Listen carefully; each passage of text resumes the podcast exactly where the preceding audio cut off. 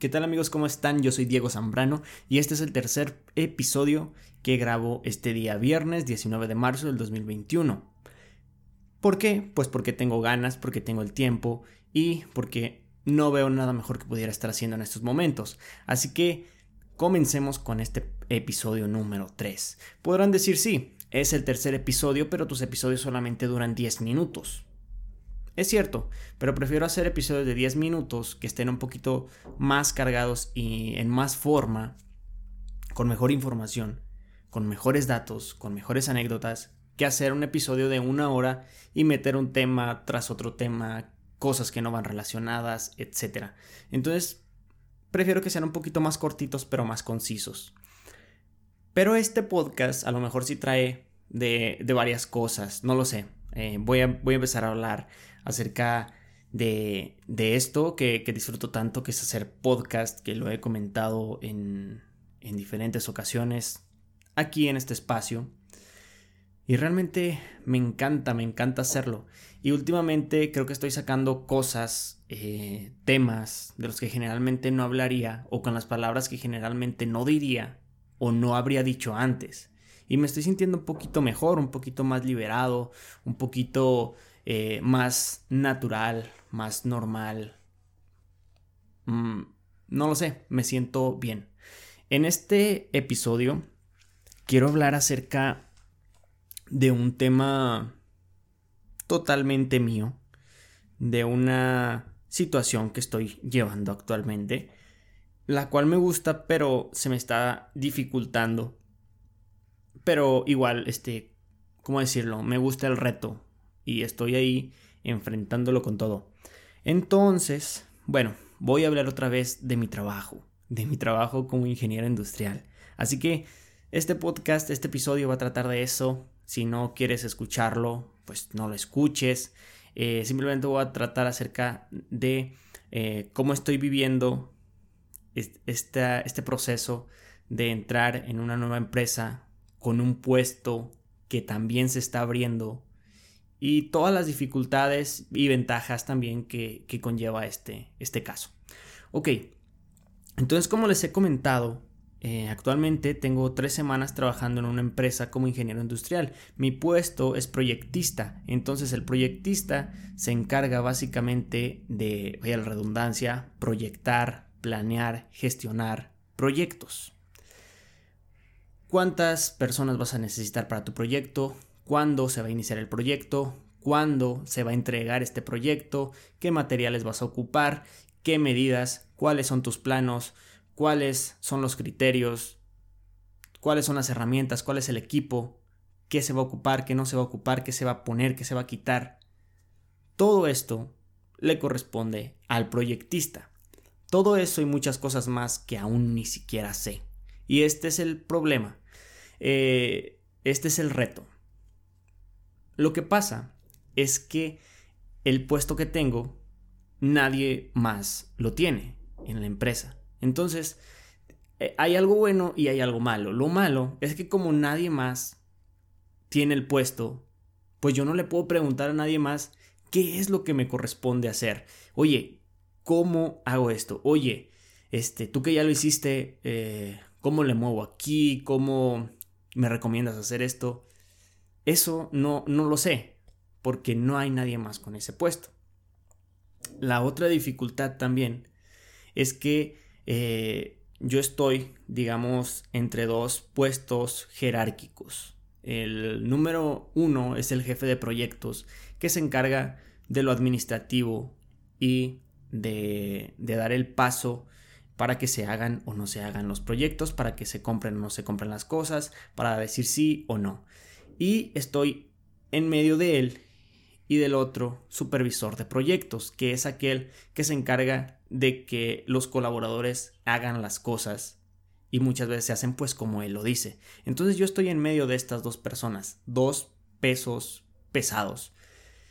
Pero ahí está el problema, que como es un puesto nuevo, yo muchas veces no sé qué es lo que me corresponde a mí.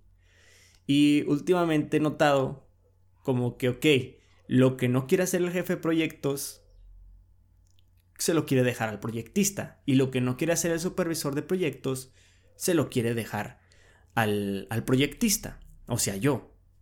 Y si he notado esto eh, en estos días, que por ejemplo, este, cada uno de los dos dicen, es que esto ya te tocaría a ti, es que esto es, de lo, es lo que vas a hacer tú.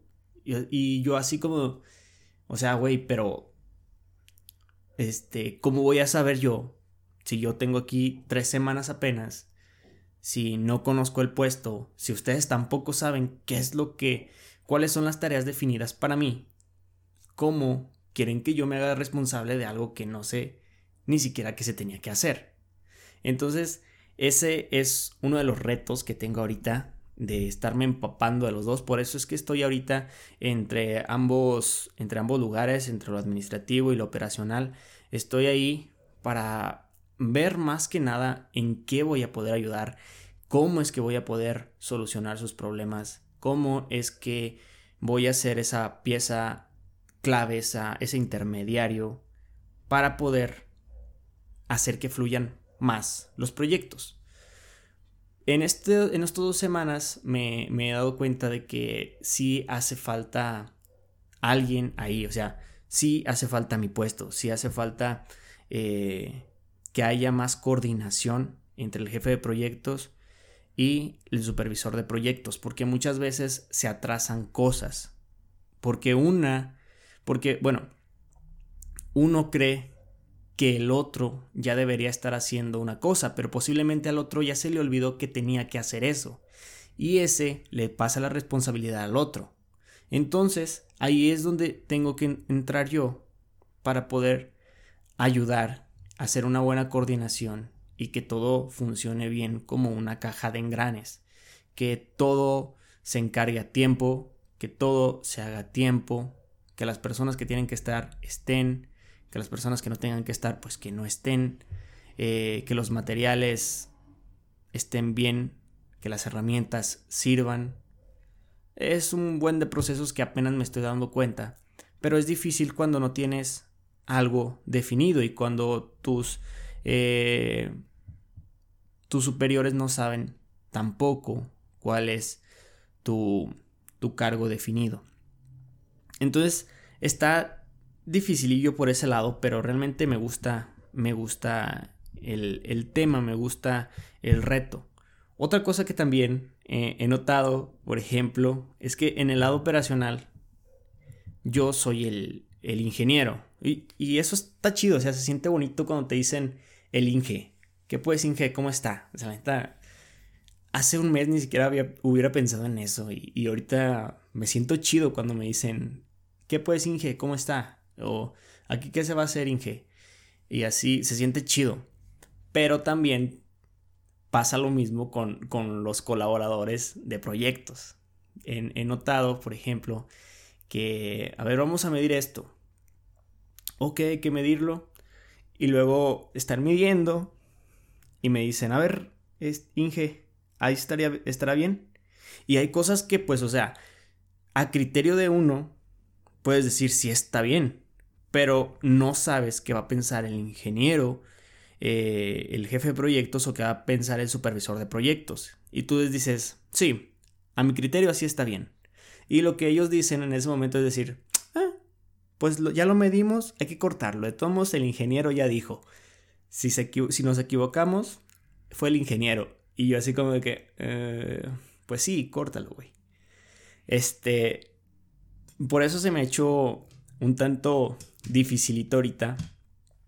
Pero realmente me gusta mucho lo que hago y me gusta mucho estar ahí en, ambas partes, tanto en lo, en lo administrativo como también en, en, lo operacional, porque he aprendido muchísimas cosas en estas tres semanas, cosas acerca de material, cosas acerca de, de equipo de trabajo, de herramienta, de procesos, cosas sobre proveedores, cosas sobre inventarios, electricidad, algo de hidráulica, o sea, muchísimas cosas que se supone que yo como ingeniero industrial pues ya debo de tener los conocimientos básicos. Pero ahí está eh, lo que decía una vez un, profesor, que esto nos lo dijo ya cuando íbamos terminando la carrera.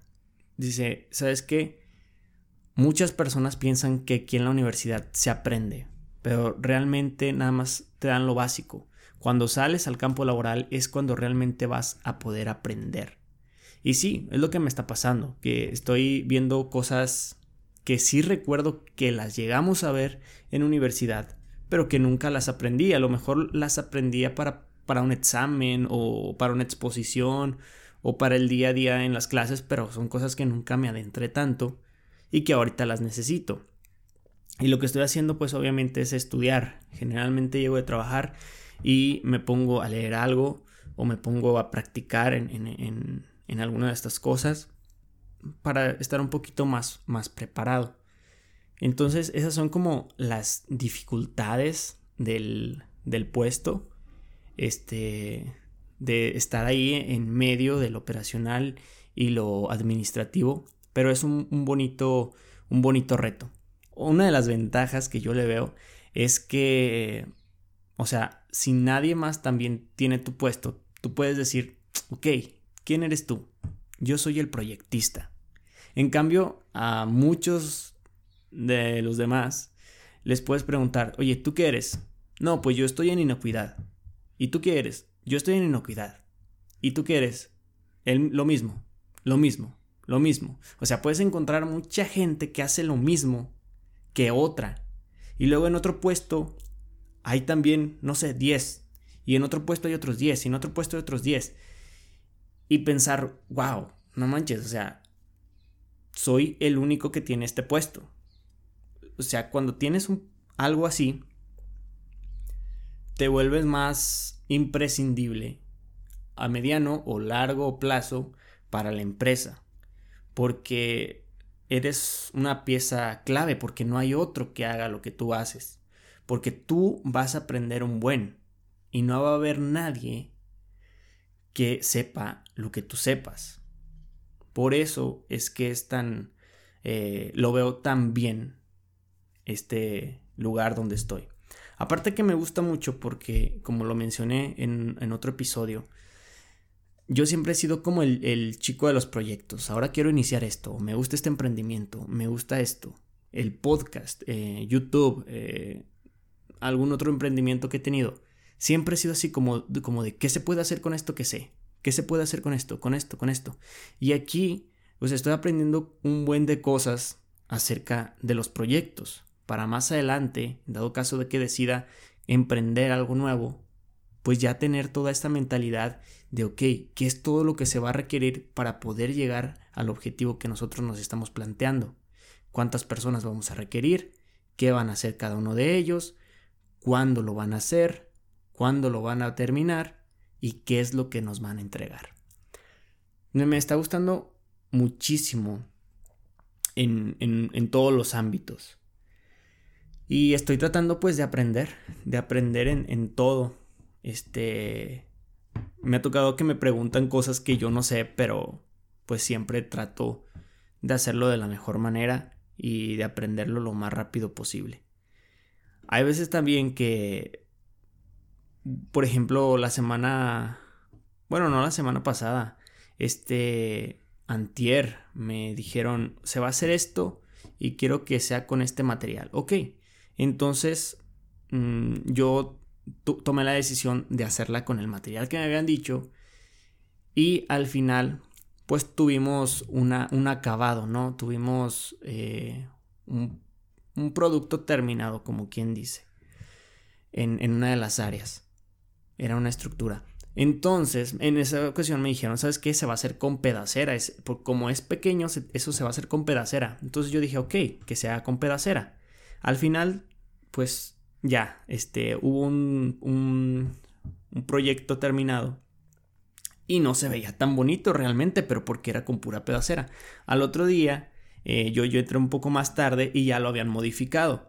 Y me dice el ingeniero, Diego, este, el jefe de proyectos, Diego, eh, ve a revisar, este, hicieron algunas modificaciones en, los que, en lo que estuvieron haciendo ustedes el día de ayer y ahí te va a explicar el supervisor eh, por qué se hizo. Y ya llegué, y me dicen, mira Diego, este, realmente el acabado no era bueno. Realmente no se veía bien el, trabajo y yo tengo que cuidar la imagen y así. Y por eso es que decidimos eh, cortar una pieza completa y ponerla ahí donde tú pusiste esta pedacera. Y yo, ok, siempre, fui muy positivo, o sea, yo comprendo totalmente eso algo que leí en, un libro que se llama Cómo ganar amigos e influir sobre las personas, que dice, eh, no critique, no, no juzgue, no critique ni se queje, creo que sí. Eh, y siempre lo tengo bien presente. Entonces, aunque yo sabía que ellos mismos me habían dado la indicación de que se hiciera con pedacera, con un material que ya me habían dicho cuál era, yo dije, ok, no, está muy bien. No me quejé, no les dije, ustedes me dijeron. Obviamente no. Simplemente escuché y así es como uno va aprendiendo, ¿no? Va aprendiendo cómo, cómo se hacen las cosas y cómo muchas veces, aunque te digan algo, tú tienes que tener tu propio criterio para poder solucionar un problema o para poder dar eh, por terminado o tener un mejor producto terminado, como quien dice.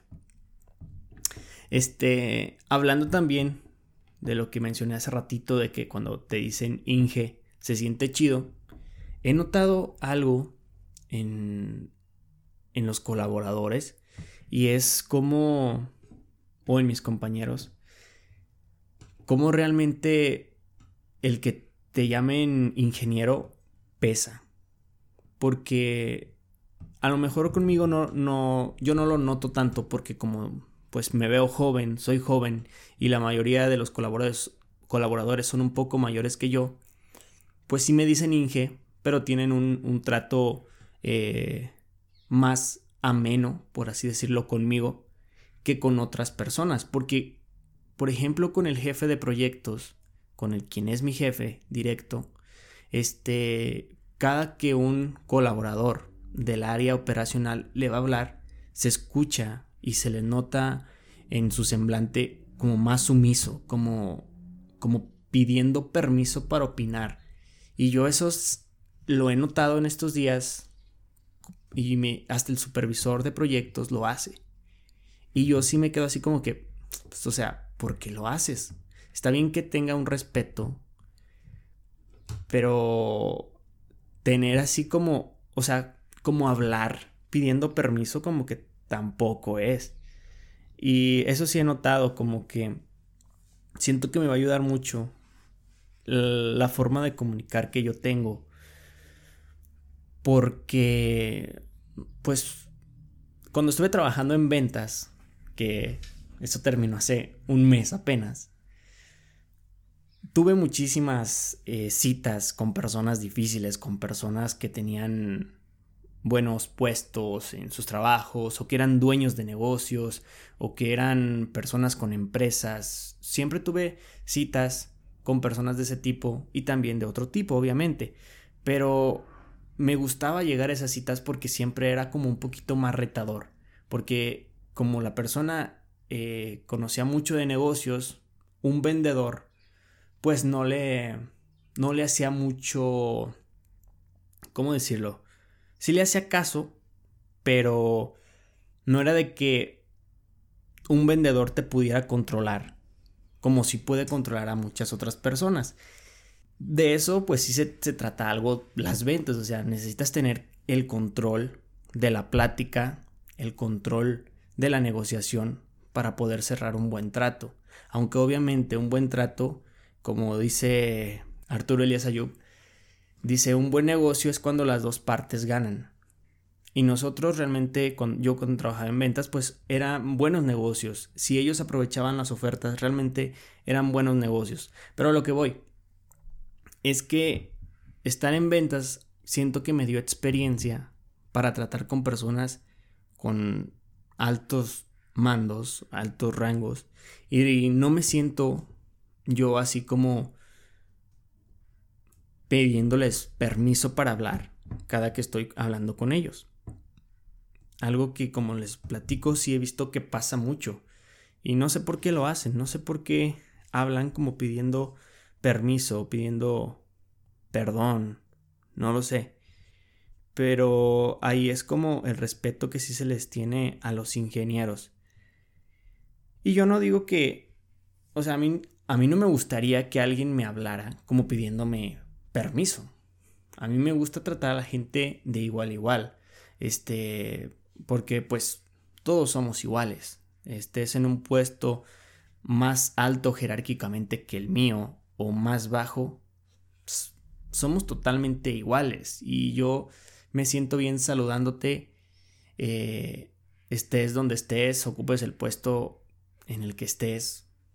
Y una plática la pueden hablar muy bien con personas de todo tipo, de cualquier rango, de cualquier puesto. Entonces, bueno, solamente quería hablar de eso, quería hablar acerca de, del trabajo, que realmente me, gusta mucho y, las cosas que estoy aprendiendo sé que las voy a aplicar más adelante. Y, y nada, pues simplemente seguir este, echándole ganas, seguir aprendiendo y como bien trabado. este, nada, simplemente quería compartirles esto. Bueno, ya me voy a despedir. Que tengan una excelente tarde. Ya son las 2.35 de la tarde, hoy viernes 19 de marzo del 2021. Que tengan un excelente día y que les vaya de maravilla en todo lo que hagan. Chao, chao.